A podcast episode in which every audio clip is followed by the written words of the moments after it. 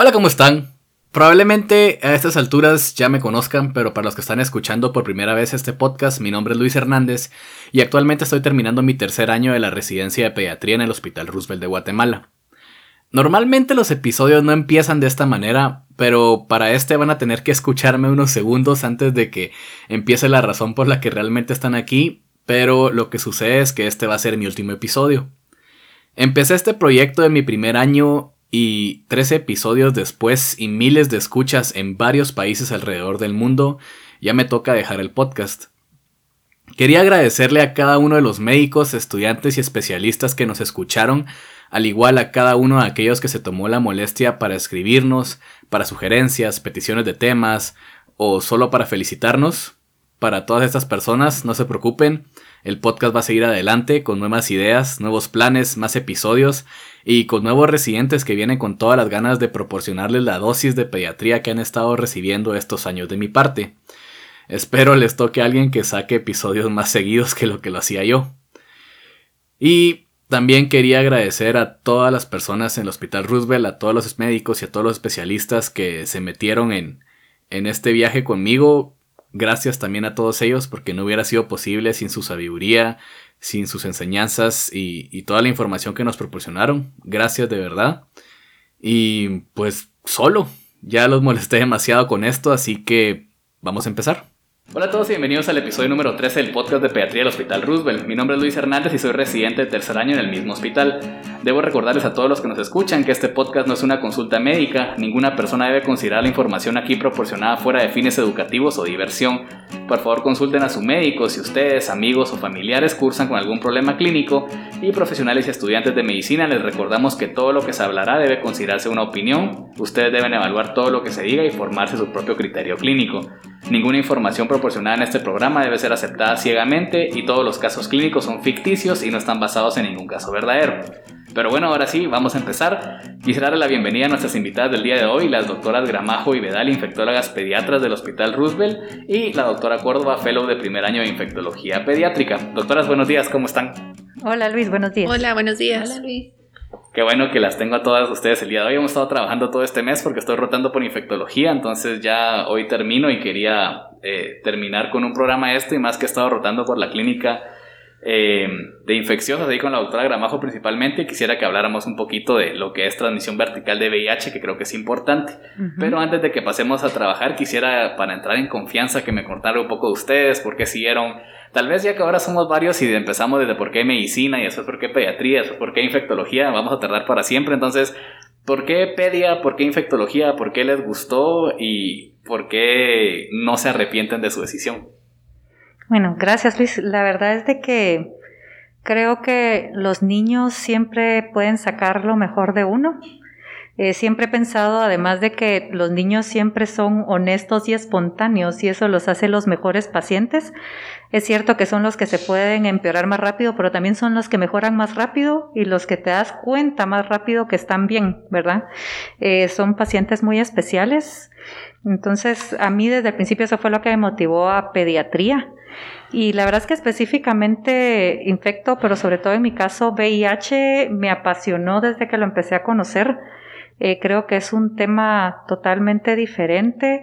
Eh, todas las enfermedades se comportan diferente en VIH y mm, aparte es eh, un área que es muy retadora porque constantemente hay, hay, actualizaciones, ¿verdad? Entonces eso fue lo que me hizo a mí dedicarme a esto y la verdad es que estoy agradecida de poder ver que los pacientes mejoran muy rápido y que mejoran cada día y que pueden ser niños normales con el abordaje apropiado y estoy de testigo de todos los niños que hemos visto en la consulta externa, la verdad, si no sé qué están yendo ahí, ni pensaría que, que tienen ese diagnóstico. Doctora.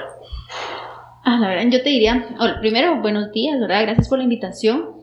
Yo te diría que pediatría a mí me pareció mágica. De hecho, yo nunca me imaginé en sí que iba a ser pediatra hasta que roté la pediatría. Yo siempre pensé que iba a tratar adultos, de hecho.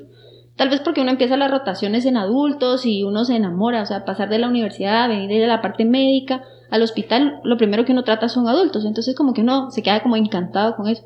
Pero cuando pasé la pediatría me enamoré, o sea, para mí fue mágico ver eh, la calidad de pacientes, eh, como decía la doctora Gramajo, de verdad es, es otro mundo. Los niños de verdad son honestos eh, en cuanto a su enfermedad y a su recuperación, de verdad. Es da tanta satisfacción poder, poder ayudar a un niño eh, y, uno lo nota, ¿verdad? No solo, no solo involucra niños, sino que es toda una familia, es todo un círculo que hay alrededor. Entonces la satisfacción es, es muy grande, de verdad. La, la pediatría me encanta por, por, lo mágica que representa en, en ese sentido, ¿verdad? Eh, infecto, porque infecto a mí me encantó porque era integral. Algo que a mí me encanta de infectología es que uno tiene que saber de todo, de todo para poder decir si algo es infeccioso o no.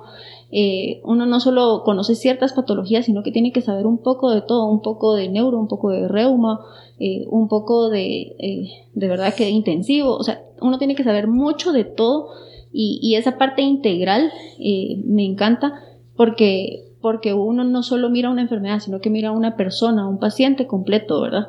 Y entonces eso fue lo que más, más me gusta de, de, la infectología y porque yo me decidí a, a ser infectólogo.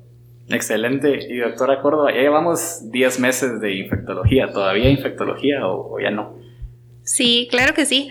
De hecho, yo tampoco quería ser pediatra al inicio. Mi sueño era tal vez ser cirujana plástica, pero creo que todo cambió ya conforme fui empezando el hospital y pediatría, mi decisión fue en el EPS rural cuando me doy cuenta que realmente el niño representa un proyecto de vida de las personas.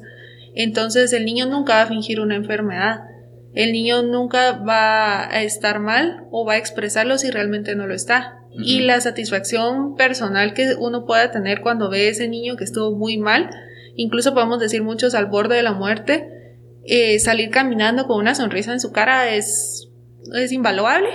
E infectología, la verdad que yo considero que es una especialidad que complementa todas las áreas. Entonces, tal vez el punto para nosotros no es demostrar que algo es infeccioso, sino demostrar que algo pueda no serlo, ¿verdad? Y que tenga otras explicaciones. Nadie quiere someter a un tratamiento innecesario a los pacientes.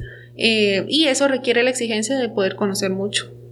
Estoy de acuerdo con las tres y pienso que vamos a tener un buen episodio el día de hoy. Y bueno, vamos a empezar con el caso clínico. Eh, a la emergencia de la maternidad del Hospital Roosevelt acude paciente con embarazo de 37 semanas, con antecedente de inmunocompromiso adquirido hace 7 meses, tratado con lamivudina, sidobudina y raltegravir. Eh, de este embarazo nace paciente RN, producto de cesárea en buenas condiciones, con un APGAR de 8 o 9, y el caso aquí es que no se conoce carga viral materna. Eh, estamos hablando, obviamente, aquí en el hospital normalmente hablamos de que tenemos esto disponible, pero si tenemos muchas áreas en el país y mucha gente que nos escucha, estoy seguro que también está en áreas donde no tiene esta información disponible 24/7 o incluso nunca. Entonces, eh, vamos a empezar por eso. Y antes de seguir, viajemos un poco al pasado. Entonces, es una madre que había sido diagnosticada y que incluso ha sido tratada adecuadamente, entre comillas, desde su diagnóstico según refiere ella. ¿De qué cosas como pediatras debemos cerciorarnos en este tipo de pacientes antes de que llegue el momento del nacimiento? Bueno, es importante recalcar que dentro de VIH el factor determinante para la transmisión vertical es conocer la carga viral materna, porque eso nos va a ayudar a identificar qué tipo de abordaje le vamos a dar a nuestro paciente, si es de alto riesgo de transmisión o bajo riesgo de transmisión. Y aún siendo bajo riesgo de transmisión, la literatura nos refiere que no es de cero en términos generales, que es menor del 2%, ¿verdad? Aún así, aquí lo más importante a saber no es que la mamá diga que se toma bien la medicina o que tiene siete meses de asistencia perfecta o que tenga 10 años de tratamiento. Aquí el factor determinante es la carga viral materna y desafortunadamente lo desconocemos. En el momento en que no podemos saber ese dato, nuestro paciente se convierte en un paciente de alto riesgo de transmisión y debemos, por tanto, manejarlo como tal. ¿Verdad? No sé si quieres agregar algo más, Mercedes. Eh, yo creo que también, bueno, obviamente eso es lo más importante, ¿verdad? Plantearse si tenemos o no la carga viral, pero también tomar en cuenta la, edad gestacional que tiene nuestro paciente, ¿verdad? Eh, en este caso sí lo describe, que tenemos 37 semanas. A veces, pues, no conocemos a exactitud el dato, ¿verdad? La mamá no lo sabe y también es importante recordar que la transmisión de VIH puede darse principalmente en las últimas semanas. Entonces, eso también es importante tenerlo en cuenta que tenemos, eh, que tenemos que estimar la edad, la edad gestacional, ¿verdad? O, o, o tener ayuda o apoyo del obstetra en, en, ese sentido, ¿verdad? Porque pues muchas mujeres no llevan control prenatal. Obviamente el escenario aquí es una mujer que llevó control prenatal, que se está tomando sus antirretrovirales, pero nos puede pasar, ¿verdad? De que, de que no lo sepamos o de que no tengamos con certeza eso y tenemos que tener eso muy presente. No solo no tenemos la carga viral, ¿verdad?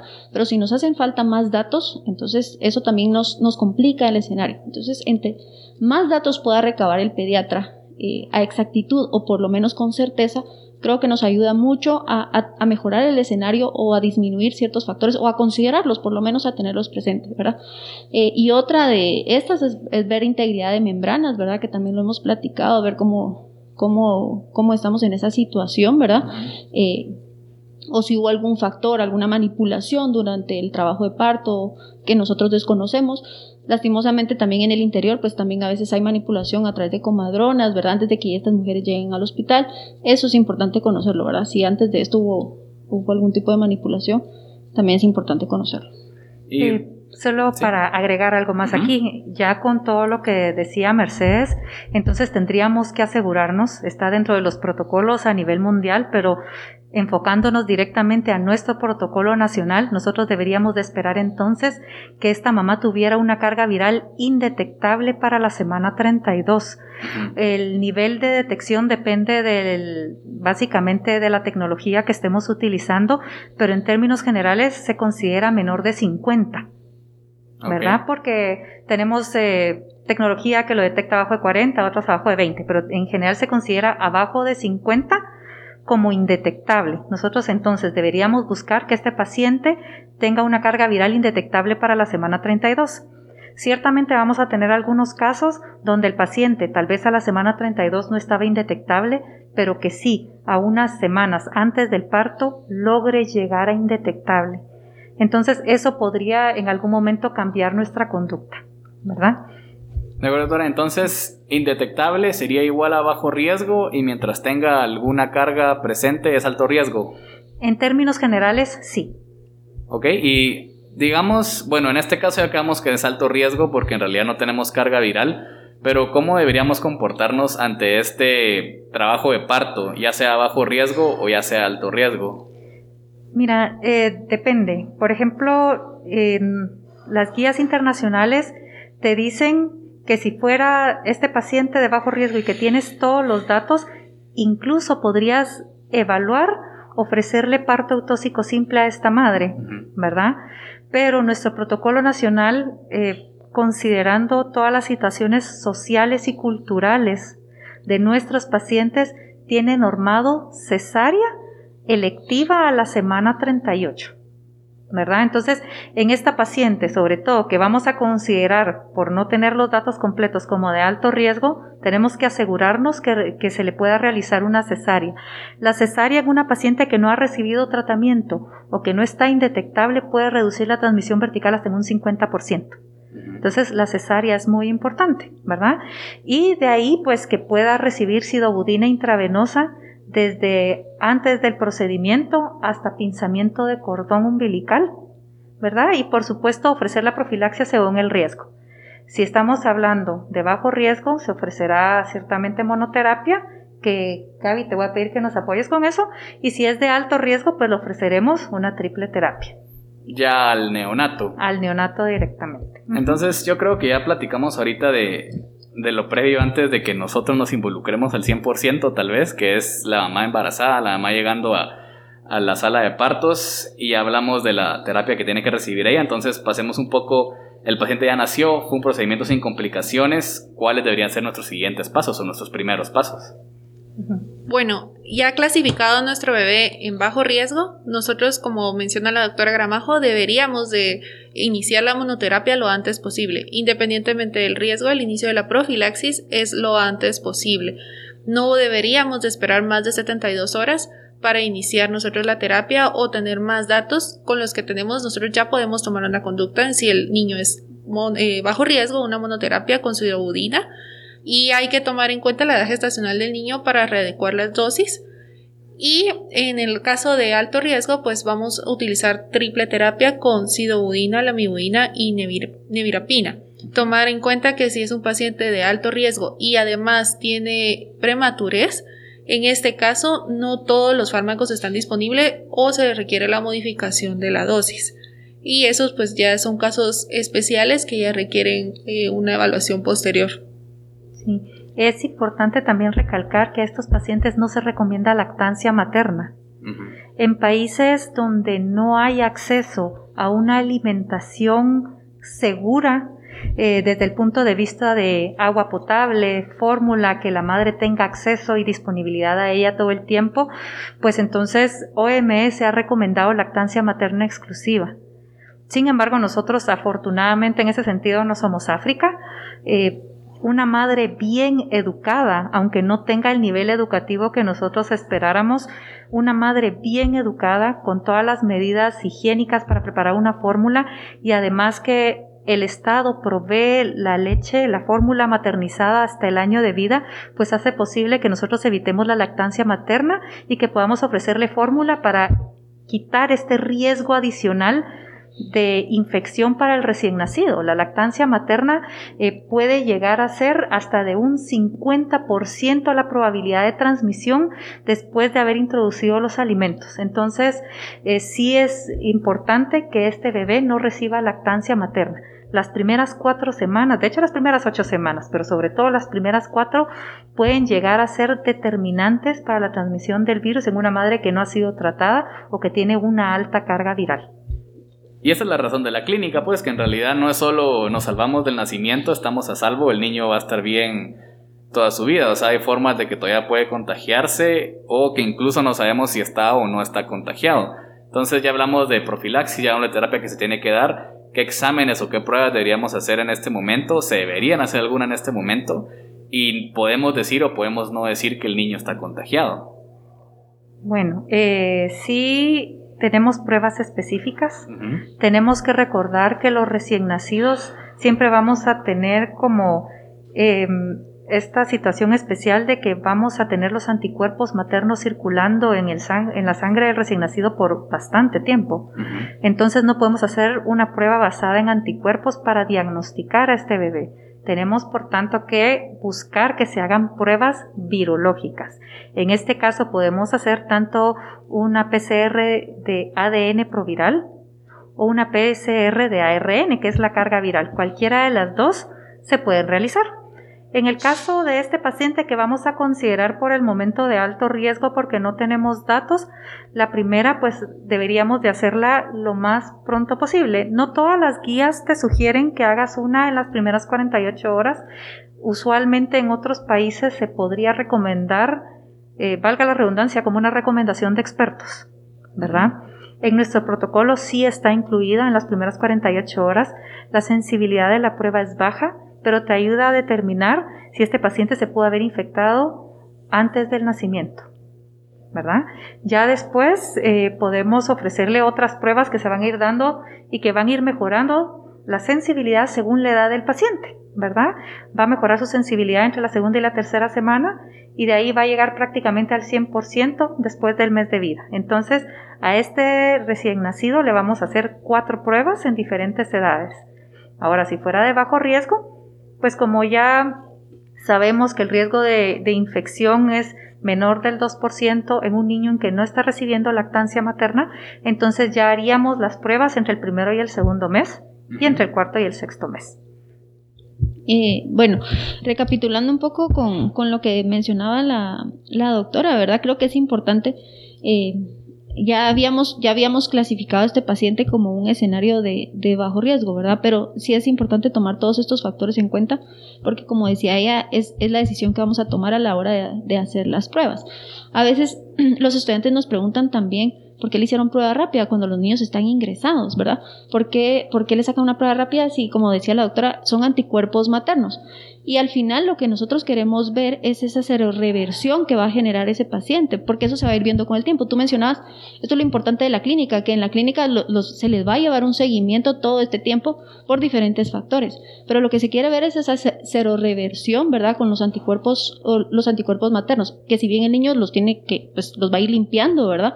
Eh, y los tiene que ir, eh, se va a ir deshaciendo de ellos básicamente y eso más o menos va a durar, puede durar varios meses, decía la doctora, ¿verdad? Puede durar entre 12 hasta 18 meses, que es cuando se, se, declara la reversión, ¿verdad? Quiere decir, el niño ya se deshizo de los anticuerpos maternos y sus propios anticuerpos nos está diciendo el niño no tiene VIH, ¿verdad? El niño no está infectado, que es parte también del diagnóstico que, que se puede hacer con estos pacientes. Y es parte importante, es un paso importante que, que nos dice también, ok, el niño no, no tiene anticuerpos, ¿verdad? No generó anticuerpos para, para la infección. Entonces también es importante tomarlo en cuenta. Ok, y al final este niño hubiera recibido triple terapia, porque quedamos que de alto riesgo porque no, no sabíamos la carga viral, ¿verdad? Bueno, la examinamos al examen físico, el paciente presentó microcefalia y más o menos a las 4 horas de vida inició con dificultad respiratoria y necesidad de oxígeno.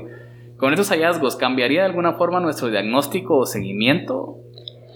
Eh, yo te diría que en este momento en realidad no hay que olvidar que el paciente sigue siendo un paciente recién nacido y nos vamos con las patologías clásicas del recién nacido.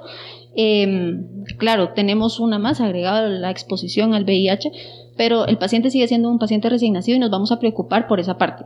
En cuanto a la dificultad respiratoria, obviamente tenemos que descartar eh, si puede haber otra causa, ¿verdad? Un síndrome de distrés respiratorio recién nacido puede ser eh, por la edad gestacional, incluso hasta el sexo, podría ser todavía una membrana por ser un prematuro tardío, ¿verdad?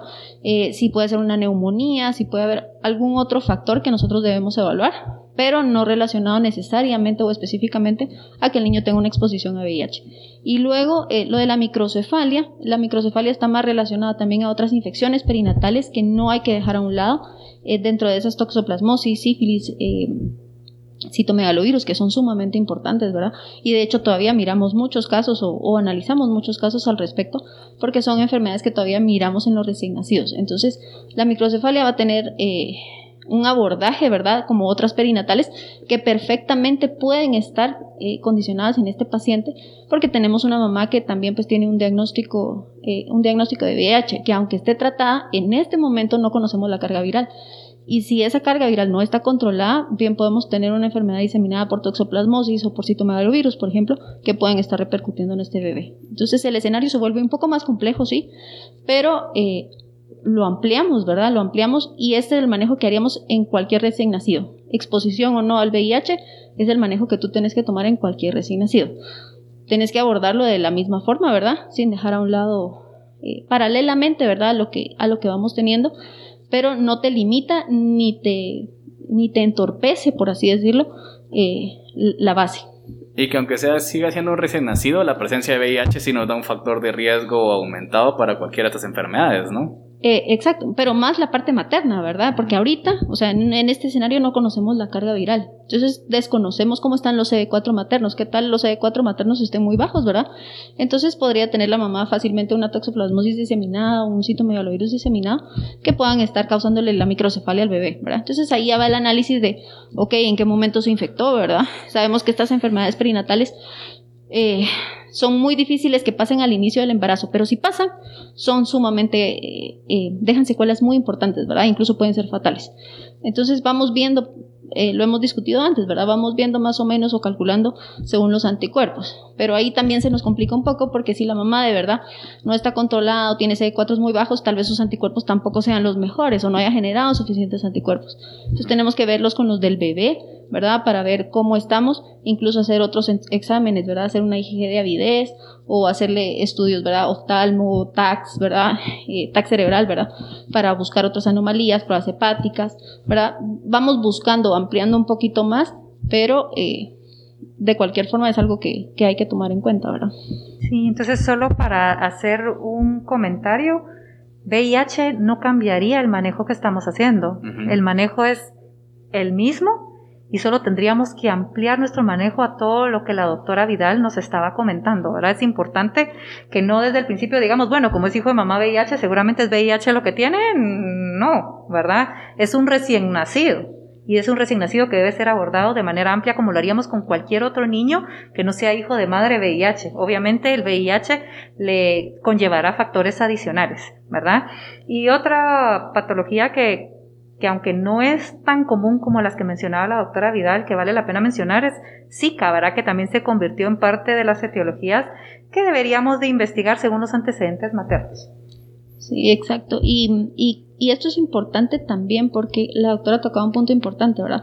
Eh, a veces se alarman, o sea, es hijo de madre VIH y, y creen que el niño puede tener de todo, ¿no? O sea, eh, las enfermedades del recién nacido, por supuesto, pero todo va a depender también si es un expuesto de alto riesgo o de bajo riesgo, ¿verdad? Entonces, eh, tenemos que tener como muy presente que las enfermedades, las infecciones perinatales nos pueden pasar a cualquiera, eh, cualquier mujer que, que tenga que esté embarazada tiene riesgo, ¿verdad? Dependiendo de sus contactos, ¿verdad? Pero mm, acaba de pasar con un paciente que mandaron, ¿verdad? De, referido eh, y al paciente lo estaban estudiando por citomalovirus, querían hacer cargas virales y la avidez y el niño no tenía por qué, simplemente porque se les ocurrió que era un expuesto de bajo riesgo o porque era un hijo de madre VIH, querían hacerle de todo. No tenía sentido, ¿verdad? Entonces, no hay que no hay que salirse de lo que sabemos que tenemos que hacer, ¿verdad? No por ser un hijo de madre VIH tenemos que tenemos que cambiar nuestra conducta. O sea, Claro, va a depender de la clínica de nuestro paciente, pero no significa que tengamos que a veces hacer de más o hacer de menos, ¿verdad? En, ciertos casos, simplemente es algo que tenemos que aprender a manejar y saber eh, y conocer lo que estamos manejando, ¿verdad? Si no sabemos lo que estamos manejando, entonces obviamente nos vamos a desviar y vamos a querer dispararle a todo lo que veamos. Pero eh, si sabemos qué estamos buscando, ¿verdad? Entonces ningún resultado nos puede sorprender, ¿verdad? Porque sabemos por qué lo estamos buscando. Si nosotros pedimos un laboratorio o un estudio es porque sabemos que estamos buscando y entonces el resultado no tiene por qué sorprendernos, ¿sí? Pero si empezamos a buscar cosas al azar, algo ahí disparatado nos va a salir y entonces ¿qué vamos a hacer con ese resultado, verdad? Creo que es importante siempre en medicina eh, todo tiene un porqué y un para qué, entonces hay que saberlo aplicar, ¿verdad? Y es una de las razones de este episodio, la verdad, que alguien pueda escuchar esto y de repente tenga una madre con diagnóstico de VIH y que no esté corriendo o dejando medicamentos que no tiene que dejar, o dejando tratamientos que no tiene que dejar, o mandando al paciente donde no lo tiene que mandar y que en realidad sepan cuál es la, cadena o, razón que tenemos que seguir. Y siguiendo de esto, ¿cuál sería el seguimiento entonces de este bebé corto, mediano y largo plazo? Ya hablamos de que este niño es un niño de alto riesgo, pero ¿cuál sería el de él y cuál sería el de un bebé bajo riesgo? Ok, bueno, lo primero que quisiera dejarles a todos en la mente es de que hay unidades de atención integral en todo el país. Entonces, donde ustedes estén en lo que se logra determinar algunas otras situaciones, por favor comuníquense o refiéranlo. Y mientras logran hacer esto, hagan las medidas básicas para prevenir la transmisión vertical. En este caso, si ustedes pueden incidir o no, por ejemplo, ofrecerle la cesárea en la que obtenemos datos, pues es muy valioso. Eh, de ahí, pues, poderle dar toda la información a la madre tenemos que recordar, y esto es un paréntesis, cada vez que vamos a hacer una prueba, esto es por ley, se le debe dar una consejería antes de la prueba y después de la prueba.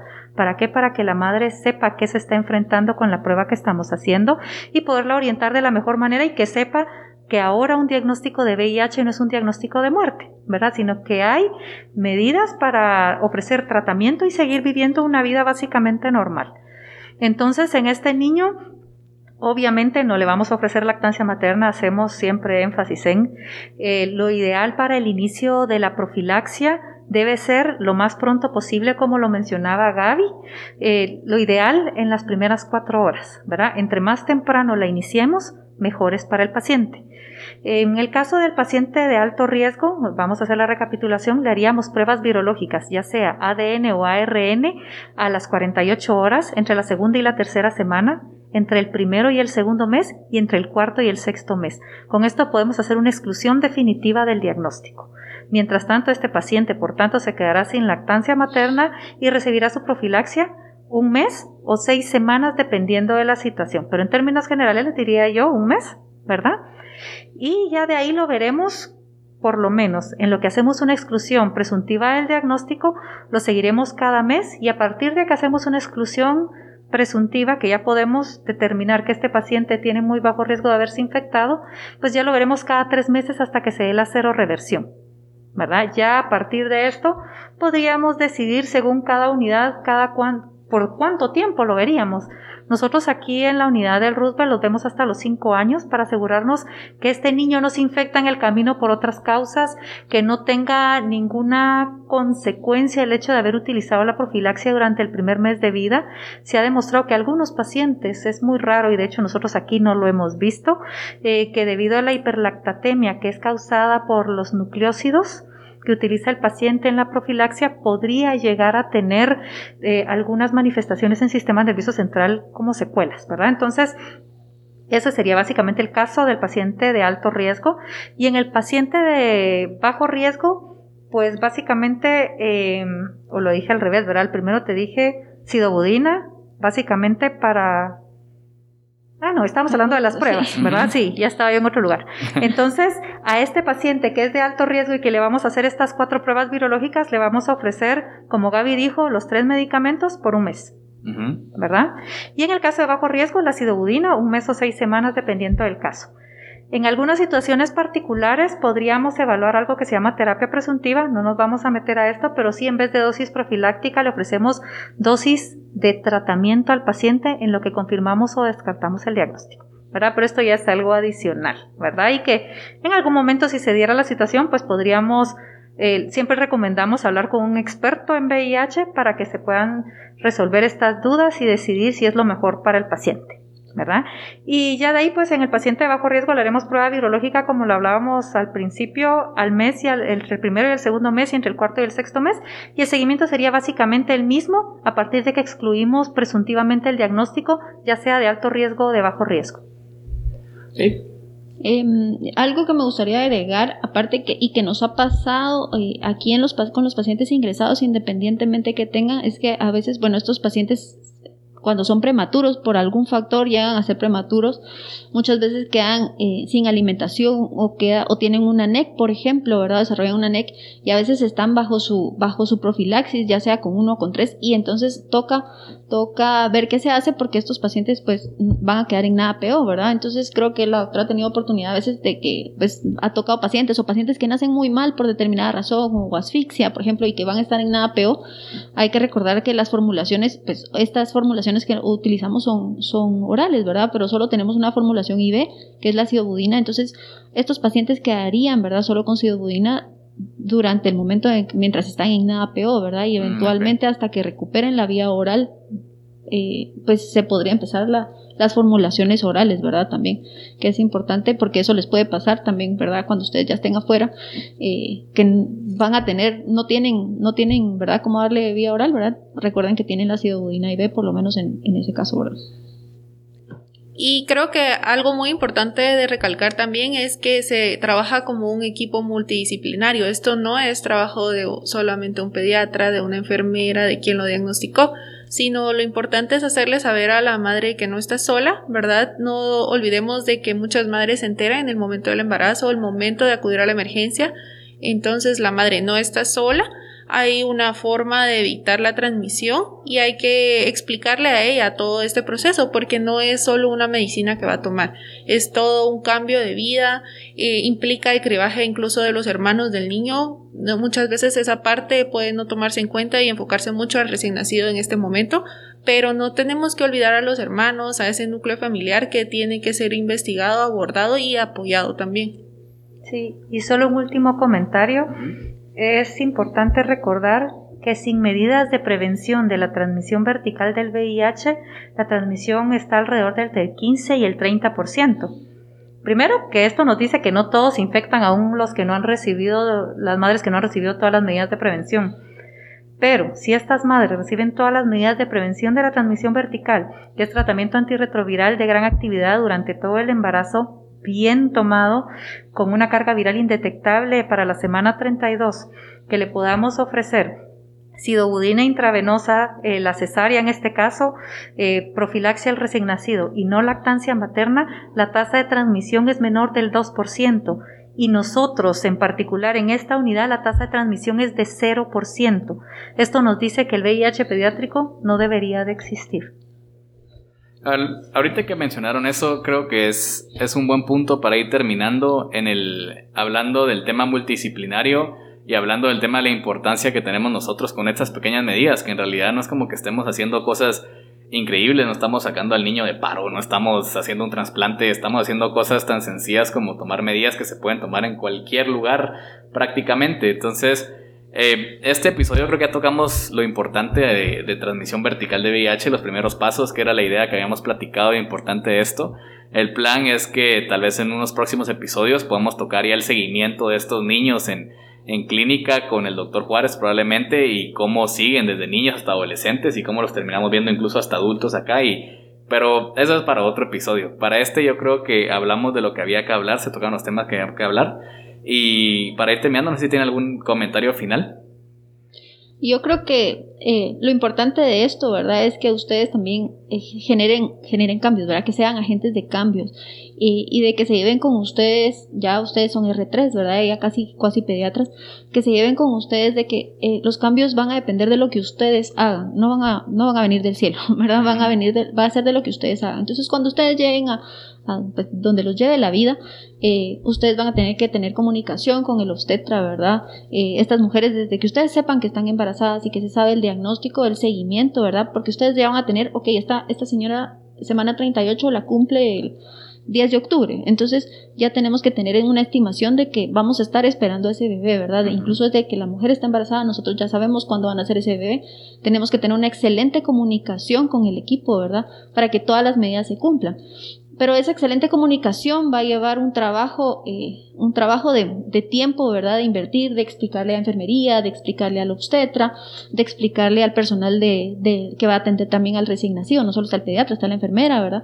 De cómo vamos a recibir ese bebé y todo lo que nos espera, porque todo lo que nosotros hagamos, y como decía la doctora, todas tomemos estas medidas para reducir la transmisión vertical, eh, si tomamos todas estas medidas va a ser un éxito para la vida de ese bebé. Entonces hay que involucrar a todas las personas y que todas las personas tengan conocimiento de esto, porque de nada sirve que yo lo sepa si eventualmente yo no transmito ese conocimiento para eh, que para que haya un impacto, ¿verdad? La gente se tiene que sentir incluida en este tipo de cosas para que generen impactos. Entonces, si trabajamos en equipo, ¿verdad? El trabajo en equipo es muy importante. Sabemos que, que, esto va a salir bien, ¿verdad? Sabemos que ese niño no se nos va a infectar, ¿sí?